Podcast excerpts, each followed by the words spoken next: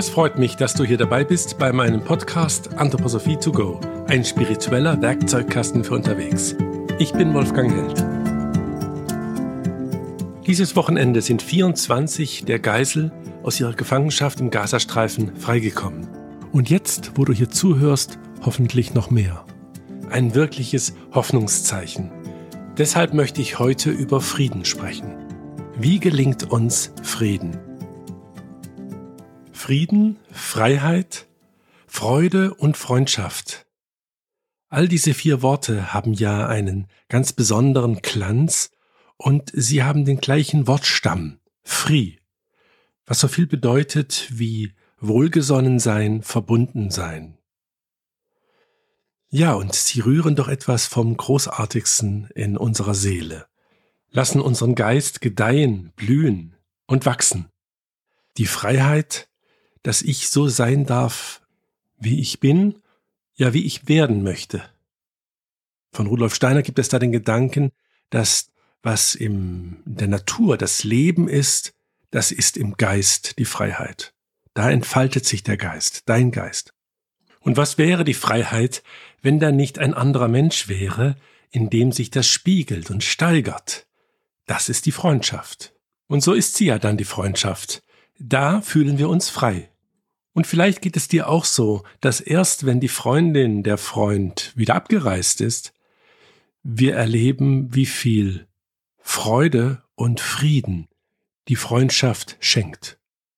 Ja, ich glaube, diese vier Begriffe Frieden, Freundschaft, Freude und Freiheit sind so miteinander verbunden, dass wenn du einen davon ins Auge nimmst, du die anderen gleich im Gepäck dabei hast.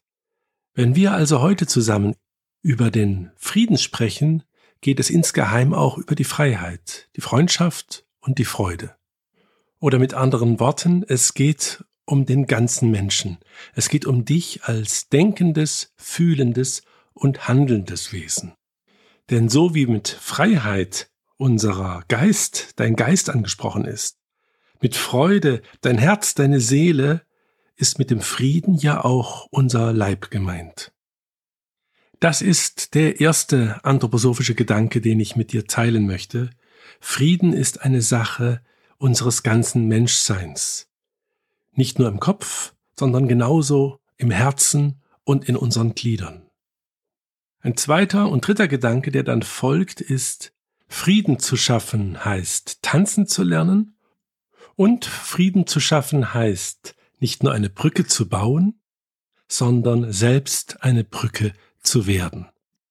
In der Vorbereitung auf diesen Podcast habe ich dazu noch einmal viele der Friedenslieder, die ich in meiner Jugend in der Friedensbewegung und später gerne gehört habe, noch einmal, ja, angehört.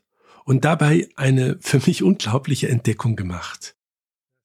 Wenn ich diese Lieder nehme, also zum Beispiel von John Lennon Imagine oder von Scorpions Wind of Change oder von Dire Straits Brothers in Arms, von Joan Baez We Shall Overcome, eines der Urlieder über den Frieden. Und die Sängerin Shakira hat dieses Lied dann vor paar Jahren ja noch einmal vor der Vollversammlung der Vereinten Nationen gesungen. Was für ein berührender Moment. Ja, bei diesen Liedern scheint es mir so, diese Sängerinnen und Sänger natürlich wunderschöne Lieder geschaffen haben. Aber wenn sie den Frieden besingen, dann finden sie Melodien und Texte, die größer und wunderbarer sind als alles andere, was über Liebe und andere Themen dann gesungen wird.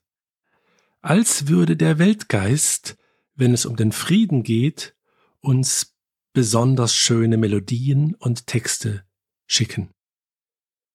Bob Dylan hat den Literaturnobelpreis bekommen. Es hätte auch der Friedenspreis sein können für sein Lied Blowing in the Wind. Stellvertretend für all die Sängerinnen und Sänger, die so ein Hymnus, ein Band für den Frieden geknüpft haben. Heal the World von Michael Jackson haben 250 Millionen Menschen auf YouTube sich angehört. Das ist doch unglaublich. Und was in Italien die drei Tenöre sind, das sind wohl in Deutschland unsere drei Liedermacher Wader, Wecker und Reinhard May. Wenn sie zusammen singen, es ist an der Zeit. Dieses Friedenslied von Hannes Wader. Und wenn du jetzt vielleicht diesen Podcast unterbrichst, um in eines dieser wundervollen Lieder hereinzuhören, so ist mir das sehr recht. Und wenn wir nun schauen, was gibt es anthroposophisch zum Frieden zu sagen, dann kommt man schnell auf den Friedenstanz. Das ist ein Gedicht, das Rudolf Steiner für die Eurythmie geschrieben hat und auch eine Choreografie. Die lasse ich jetzt mal draußen, sondern konzentriere mich auf dieses Gedicht. Friedenstanz heißt dieses Gedicht von Rudolf Steiner und ich glaube, das ist ja schon mal passend oder symptomatisch.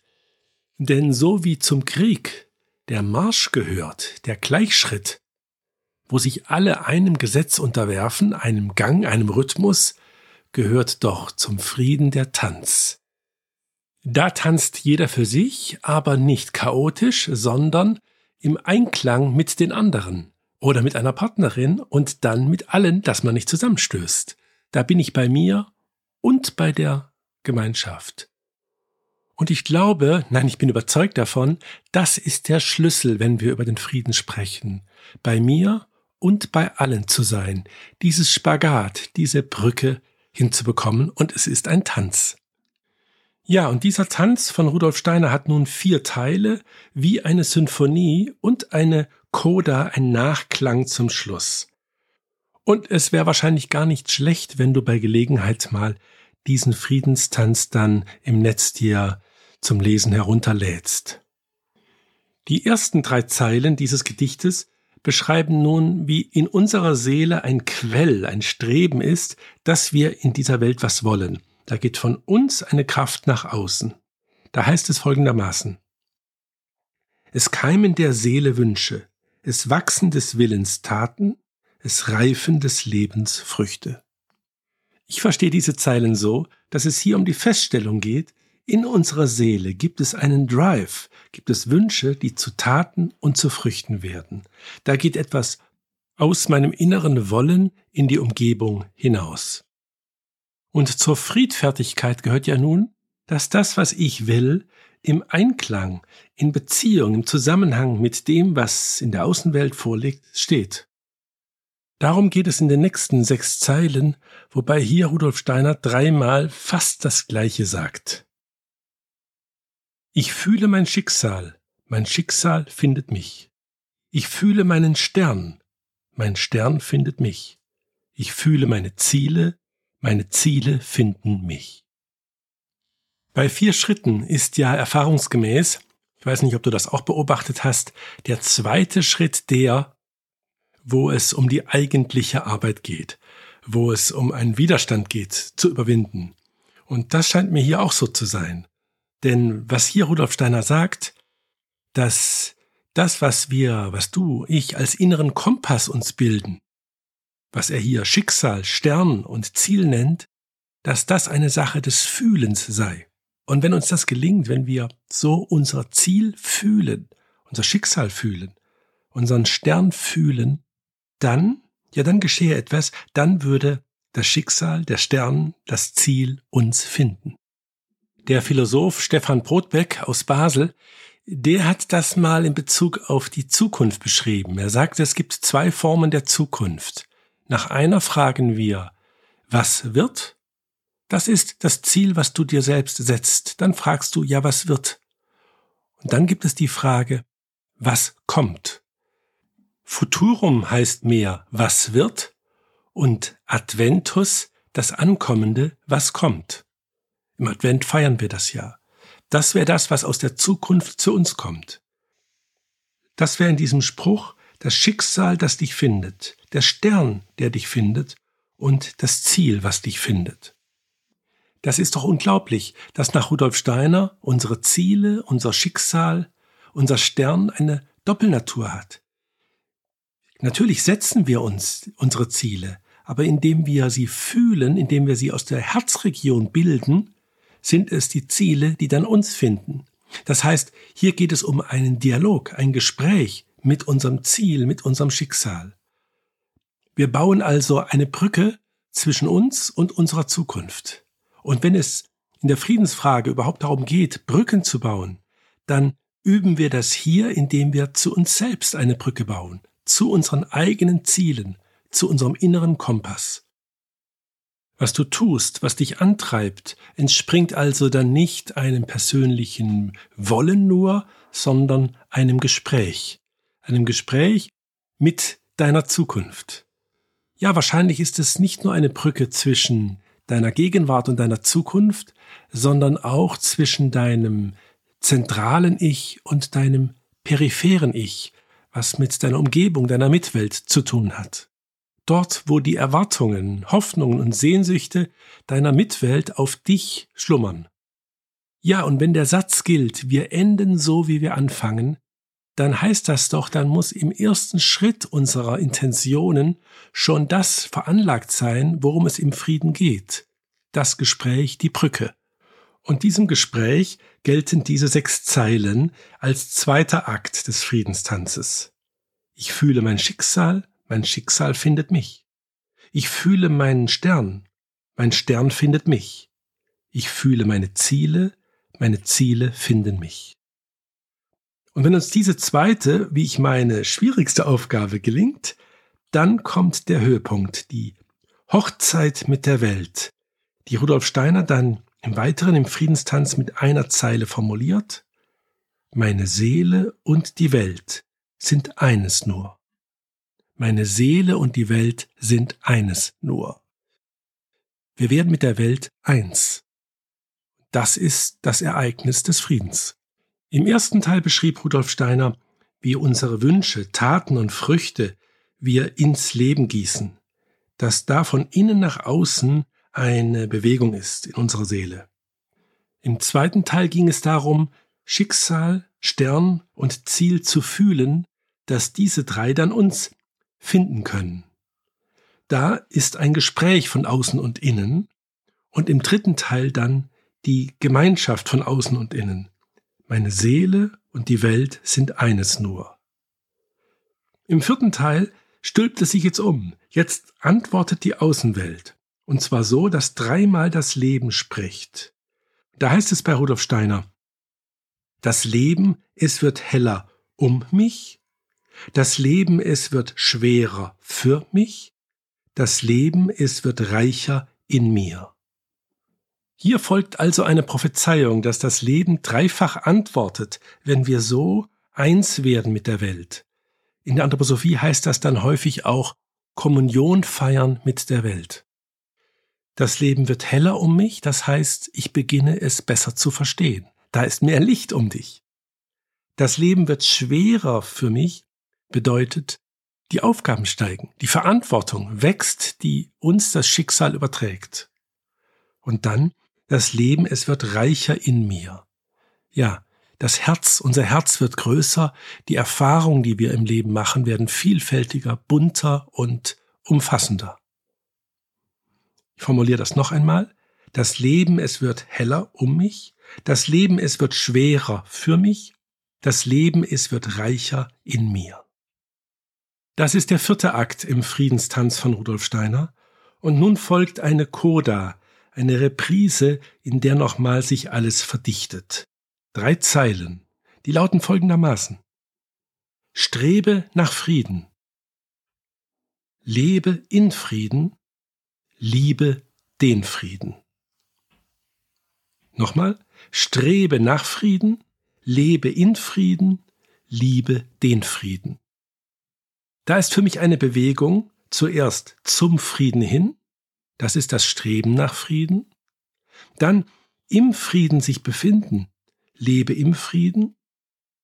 Und liebe den Frieden, handeln aus Frieden.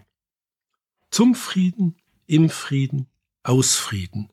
Das sind die drei Bewegungen dieser letzten Zeilen.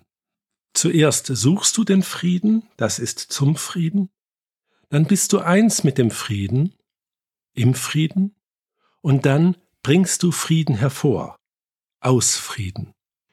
Strebe nach Frieden, die erste Zeile, fragt dich, bist du friedenswillig? Lebe in Frieden, die zweite Zeile, fragt, bist du friedfertig? und liebe den Frieden, fragt dich, bist du friedensstiftend? Es ist ein Weg vom Kopf über das Herz in die Glieder. Den Frieden suchen, den Frieden haben und ihn hervorbringen. Nun heißt dieser Podcast ja im Untertitel ein spiritueller Werkzeugkasten für unterwegs. Also möchte ich jetzt noch konkreter werden und mit dir die Frage teilen, was heißt es, den Frieden im Kopf zu haben, im Herzen und in den Gliedern. Nun, der Frieden entspringt unserer Mitte, ist vor allem eine Sache unseres Gefühls, deshalb beginne ich hier. Wie werden wir in unserem Gefühl, unserem Herzen friedensliebend? Im vergangenen Jahr sind zwei wunderbare Bücher erschienen, die das beschreiben. Einmal von Carsten Massey, Versöhnung mit dem inneren Menschen, und dann von Veit Lindau Schattenberg. Beide Autoren beschreiben eindrucksvoll, dass wir alle und wohl auch du und ich in einem inneren Kampf mit einem Teil in uns selber sind, den wir so nicht annehmen wollen. Dass es da etwas gibt, einen Schatten, eine dunkle Seite, schwierige Seiten, die wir nicht anerkennen und deshalb verdrängen und bekämpfen. Wir sprechen ja von Autoimmunerkrankung, wenn sich unser Immunsystem gegen unseren Organismus wendet. Und so wie es das im körperlichen gibt, gibt es das auch im seelischen. Ein Teil wendet sich gegen einen anderen Teil der Seele, will ihn nicht anerkennen. Häufig rührt das aus der Kindheit. Wir haben in der Kindheit gelernt, so zu sein, wie unsere Eltern, unsere Lehrerinnen, Lehrer uns wollten, haben gelernt, was wir tun müssen, damit wir geliebt werden. Und diese Strategie führt dazu, dass wir noch heute Teile in uns, die damals eben nicht anerkannt wurden, auch ablehnen. In der Bibel ist es die Geschichte vom verlorenen Sohn, die ja mit unserem Gerechtigkeitsgefühl aufräumt, was wir so gewöhnlich haben. Da hat ein Bauer zwei Söhne und der eine ähm, geht fort und verbrasst sein halbes Erbe während der andere sorgfältig und rechtschaffen zu Hause im Betrieb arbeitet auf dem Bauernhof. Und irgendwann kommt abgebrannt und ausgezehrt der verlorene Sohn nach Hause. Und anstatt ihn nun Maß zu regeln oder ihn zu demütigen, richtet der Bauer ein großes Fest aus für den verlorenen Sohn. Ja, und dieses Gleichnis erinnert uns daran, denke ich, dass du, dass ich, dass wir alle solche verlorenen Söhne und Töchter in unserer Seele haben, die wir nicht ganz anerkennen wollen. Als unseren Schatten, als unseren Doppelgänger verdrängen wir sie, dabei hat unsere Seele keinen größeren Wunsch, als wieder eine Einheit zu werden. Es gibt von Carl Gustav Jung, dem Mitbegründer dieser Lehre, dieser Schattenlehre, diesen wunderbaren Satz, Willst du ein ganzer Mensch oder ein guter Mensch werden? Ja, diese provokante Frage bringt auf den Punkt, dass wir diese Schattenseiten unserer Persönlichkeit integrieren sollten, und ich werde sicher einen späteren Podcast diesem Thema widmen. Der Weg zum Frieden, zur Friedfertigkeit, führt jedenfalls über die Begegnung mit diesem Doppelgänger, Frieden zu schließen mit ihm, ihn anzuerkennen und ihn heimzuholen.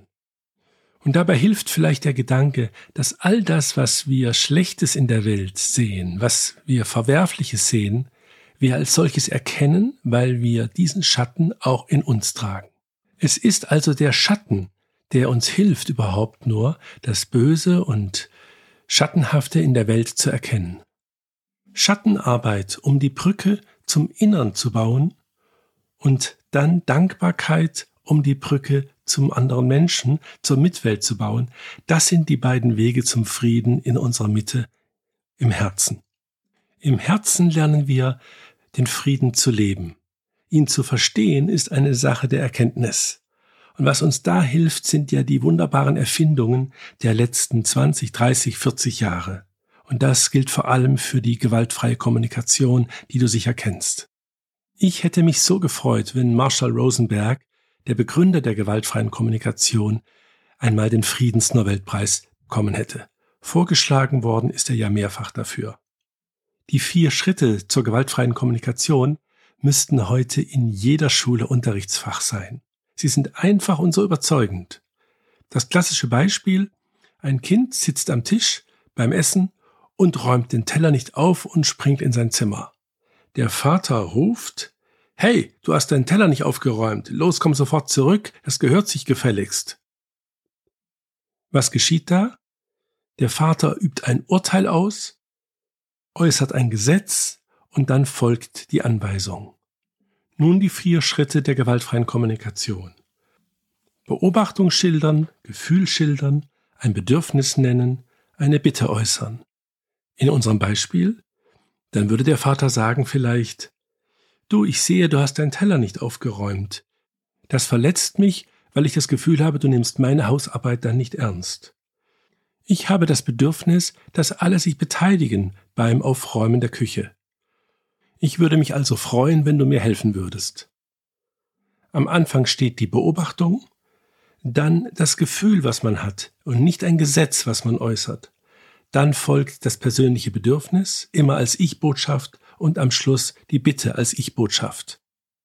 Ich glaube, die gewaltfreie Kommunikation fällt uns deshalb schwer, weil wir uns dabei bewusst nicht in den Hochstatus begeben, obwohl es sich anbietet. Jemand anders hat einen Fehler gemacht und gibt uns dazu eine Steilvorlage, uns selbst in den Hochstatus ihm gegenüber zu bringen und ihn zu demütigen. Und die gewaltfreie Kommunikation ist der Verzicht auf diesen Hochstatus. Und Verzicht ist der Treibstoff für Frieden. Es gibt natürlich zahlreiche Techniken des Friedens. Eine ist die gewaltfreie Kommunikation und eine zweite sind die neun Eskalationsstufen nach Friedrich Glasel, dem Mediator und Friedensforscher. Aus seiner jahrzehntelangen Beratung und Mediationstätigkeit hat er neun Stufen der fortschreitenden Eskalation beobachtet, wenn man nicht das Steuer rumreißt oder wenn nicht Hilfe von außen kommt. Und ähm, das will ich jetzt nur kurz dir skizzieren. Die ersten drei Stufen sind die, wo noch beide Parteien gewinnen können, wo dann in der dritten Stufe folgt Taten statt Worte. Die Kommunikation gelingt immer weniger. In der dritten Stufe ist auch die Hilfe fast nicht mehr durch einen Moderator möglich, sondern dann braucht es professionelle Prozessbegleitung. Die siebte Stufe ist dann so weit fortgeschritten, dass wir da, vielleicht hast du das einmal erlebt, den eigenen Schaden in Kauf nehmen, wenn der Schaden des anderen, des Kontrahenten, des Gegenüber größer ist. Ja, das ist eine typische Kriegssituation. Und hier nützt meistens Mediation nichts mehr. Da ist ein Eingriff von außen dann meistens notwendig. Diese Eskalationsstufen zu kennen, hilft, im rechten Moment gegenzusteuern. Das gilt ja auch für die vier Stufen des Mobbings, bei denen es so wichtig ist, dass wir sie kennen, um sie zu entlarven und an die Stelle des Konfliktes dann den Weg zum Frieden einschlagen können. Zum russischen Krieg in der Ukraine habe ich ein Gespräch mit äh, Friedrich Glasl geführt. Und da hat er auch einen interessanten Hinweis. Er sprach von Windows of Opportunity. Es gäbe in einem Konflikt Gelegenheiten, Momente, wo sich ein Fenster für einen Friedensprozess öffnet, und die müsse man sofort ergreifen. Auch da ist es wichtig, dass wir solche Phänomene kennen, gerade am Anfang eines Konfliktes, dass sich Möglichkeiten der Befriedung ergeben, Windows of Opportunity.